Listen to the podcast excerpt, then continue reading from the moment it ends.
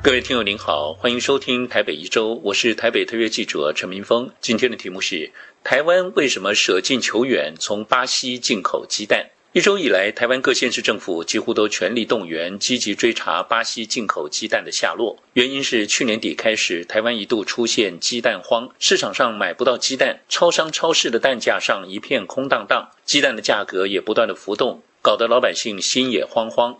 中央政府农业部为了缓解蛋荒、平抑蛋价，紧急从巴西进口了一亿四千万颗鸡蛋。今年五月起运，逐渐进入台湾的市场。蛋荒也逐渐的受到控制，蛋价随之平稳。但是这个月初，政坛爆出了进口巴西鸡蛋的疑云。这么大数量的进口鸡蛋，好几亿新台币的金额，竟然是由一家资本额只有五十万、名不见经传的超私公司取得标案，负责进口事宜。各界要求农业部说明，但是农业部始终解释不清。台湾媒体分析指出，区区资本额五十万元的一人公司超思，为什么能在停业期间被畜产会给选中，承担几亿元的巴西蛋进口的重责大任？任何人都会觉得奇怪。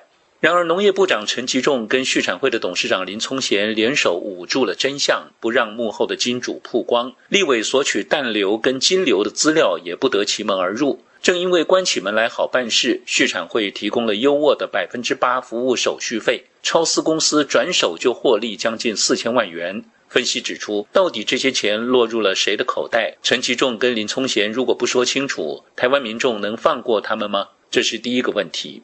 其次，从巴西进口大量鸡蛋漂洋过海，这些鸡蛋如何冷藏？抵达台湾之后又如何仓储？他们真的都维持可食用的新鲜状态，进入台湾各大超商、超市的货架供人选购，以至于有效抑制了蛋荒吗？在媒体跟立委不断的追问之下，农业部长陈吉仲被迫承认，进口鸡蛋其实已经有五千多万颗过期了，必须要销毁，大约占进口鸡蛋总量的百分之三十七。如今，以地方政府在各地仓储查到的过期鸡蛋的数量，过期进口鸡蛋的比率恐怕已经高达四五成。这下官方口口声声自夸的平抑蛋价得政，最后却演变成政府万里迢迢进口鸡蛋到台湾来销毁，非常的荒谬。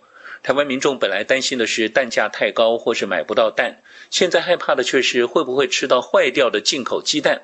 或者他们被悄悄地做成糕饼跟加工食品，不知不觉被吃下肚子了呢？在全台一波又一波追查行动中，台中市政府二十号查获了金宝蛋品科技跟新德茂食品两家厂商为农业部代工，今年六月起以土耳其跟巴西进口的蛋制成冷冻杀菌液蛋，明明产地是土耳其或巴西，竟然标示为台湾，直到七月底才改回土耳其或巴西，全案也移送检调侦办。最令人惊讶的是，被指控的两家业者都喊冤。他们说是农业部的官员要求他们把产地标示为台湾。新德茂食品还说，他们觉得有问题，曾经反映，但是他们说农业部要求的，我们敢拒绝吗？如果未来证实果真是农业部的官员要求厂商对产地来源造假，那问题就大了。由于把鸡蛋全部打散之后制成的液态蛋没有办法分辨产地来源，甚至把进口的巴西蛋跟台湾本土鸡蛋混合后制成液态蛋，更是神不知鬼不觉。新北市已经查到了一家把这种混蛋卖给了二十家烘焙业者做成面包或蛋糕，还卖给十三所学校做成八千九百份餐点给学生。因此，台中市政府十九号首先宣布，即日起学校的营养午餐禁止使用液态蛋。一律使用现打的蛋品，维持到市场鸡蛋安全稳定为止。紧接着，桃园市、新北市、台北市跟基隆市也都宣布跟进。这个巴西进口鸡蛋事件，短期内显然还不会结束。特别是超思公司的负责人到现在还没有出面说明如何取得这个国际标案，未来的发展值得拭目以待。以上台北一周今天的题目是：台湾为什么舍近求远，从巴西进口鸡蛋？我是台北特约记者陈明峰，感谢收听。